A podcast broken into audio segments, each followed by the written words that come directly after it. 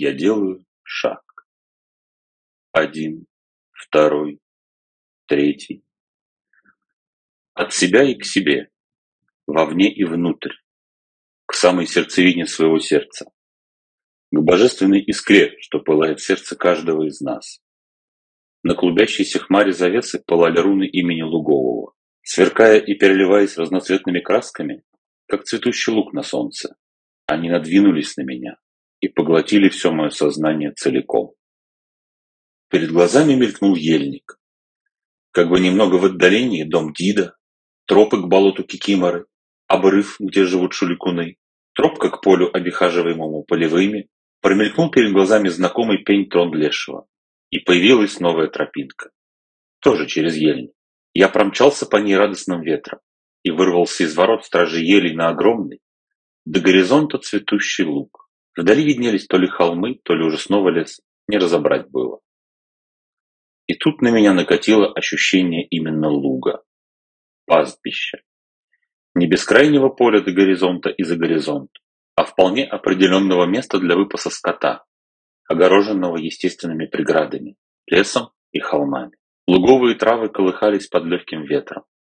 Их цветы сверкали в лучах солнца от осевшей росы. Раннее утро на лугу. Солнце неторопливо взбирается на небесный склон. Легкие облака уже разогнал шаловливый ветерок. Клочья утреннего тумана почти истаяли над лугом и еле видны, и воздух напоен густым ароматом цветущих трав и луговых цветов. Вдруг в траве прошуршало что-то. Семейство мышей куда-то спешило по своим делам. А недалеко, прячась в траве, за ними следила хитрая лисица. Я пошел по лугу вперед, сначала просто раздвигая травы руками, а дальше нашел еле приметную тропку, ведущую куда-то в центр луга. Травы доставали мне по пояс. Луг явно заливной, славный будет покос с него. Да и стада потом точно смогут пастись еще. Странные мысли лезли ко мне в голову. Какой покос? Какие стада? Я даже в этом не разбираюсь ни в чем, подумал я. Но тут я ощутил себя частью луга, а луг частью себя. Вон там, ближе к лесу, полынь начала расти.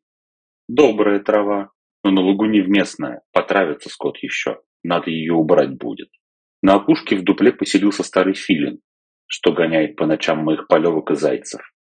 Уже надо с ним как-то договориться, это он мне всю живность повыведет.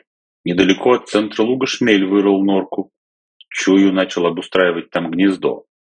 Посмотрим, может, перенесу его потом, пока никому не мешает. А добрый у меня луг, и трава будет добрая и славная.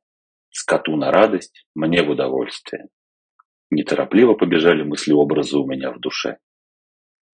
Внезапный порыв ветра промчался по лугу.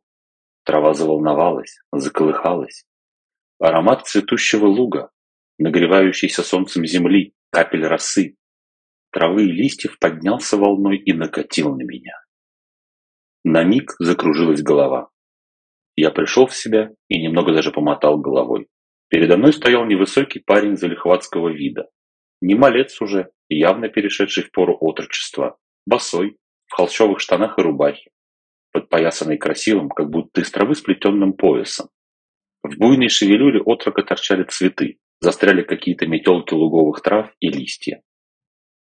«Поздорову тебе, гость нежданный! Как тебе мой лук?» произнес отрок уверенным, чуть срывающимся мальчишеским тенорком. «Твой лук?» — искренне удивился я. «Постой, постой! Так это ты навел на меня морок, что я стал чувствовать весь лук как самого себя?» «И ничего не морок, что ты? Разве что плохое произошло? Тебе не понравилось?» «Нет, конечно, ничего не произошло, просто я сильно удивился. Никогда не думал, что лук он такой живой. Так все живое. И луг, и поле, и лес, и речка. Все живое вокруг. И у всего есть свои хранители. Ответил мне отрок и пронзительно посмотрел в глаза. Я начал догадываться, кто передо мной, но решил все-таки следовать вежеству. Меня зовут Видогор. А как тебя мне звать величать, хозяин луга? Да так и зови меня, хозяин луга, луговый я. Храню этот луг и всю его живность от беды. Присматриваю за пасущимся скотом, пастухам помогаю если скотина какая заблудилась. Да и косарям тоже подмогнуть могу. Отгоняю тучи, не даю вымочить траву в сенокос. Отрок внимательно посмотрел на меня. Все в вашем мире современном с ног на голову перевернуто. Луга в запустении, скотину держите в больших доминах и кормите не пойми чем. Потом сами же жалуетесь, что удои падают, а тел плохой. Странные вы. И в семьях у вас так. Воспитанием детей занимаетесь? Как вы там говорите? Как можете. Без цели и смысла, полагаясь на ваши загоны для молотника. Тьфу ты, детские садики и школы. Так-то это дело хорошее. Если родичи не могут, то за детем всегда лучше присмотр и обучение. Но ведь семья – это основное. Куда вот, например, идет твоя семья? С какой целью вы ее создали с супругой? Что вы говорите своим детям про себя и зачем вы живете? Что вы им говорите о продолжении рода и внуках? Молчишь? Голову повесил. Вот у вас и все так. Семья, потому что надо. Кому надо, зачем надо, почему надо. Ни одного ответа, только вопросы и вопросы. Что же вы детям-то своим будете говорить? Как на путь в жизнь их определите, если сами для себя не знаете ответов на такие простые вопросы? Тут Луговый замолчал. Мне стало неудобно и даже стыдно. Прав во всем Луговый. И если я сам не могу себе ответить на эти вопросы, то что же мне говорить детям? Я собрал разлетевшиеся по лугу мысли в кучу. Смысл семьи, в первую очередь, это продолжение нашего рода, рождение новых детей и воспитание их достойными представителями семьи, рода и державы. Семья – это развитие и путь вверх. Бывает сложно, конечно. Не всегда мы с супругой находили общий язык раньше. И были у нас вопросы с воспитанием детей. Но я вижу также и то, что мы – крепкая семья. Ни один не оставил другого в беде всегда спеша на помощь, и стар, и млад. Дети подрастают, старшие уже выходят из отрочества и начинают самостоятельную жизнь. Мы правильно с супругой воспитываем детей. Я горжусь ими и моей семьей. Мне не стыдно ни за себя, ни за них, перед предками и богами. Добрые слова, сказал Луговой. Очень добрые и правильные. Никто не говорит о том, что все всегда надо делать идеально. Наперед мы не знаем, и никаких рецептов воспитания детей нет и быть не может. Только любящие сердцем родители способны нащупать путь воспитания своего чада так, чтобы не обрубить нарождающиеся крылья души. Юности всегда свойственно смотреть вдаль, гореть, лететь и стремиться за горизонт. Юность стряхивает пыль и тину созрелой мудрости, вдыхает в нее новый огонь и обновляет страсть к жизни. Родительская же мудрость должна бережно раздувать огонь, пылающий у юности в сердце. Внимательно направлять его, подсказывая и помогая, но не учительствуя и не критикуя. Ваши дети станут лучше, чем вы. Это неизбежный путь жизни. Иного не бывает, иначе род вырождается и исчезает в небытие. Никогда не завидуйте своим детям.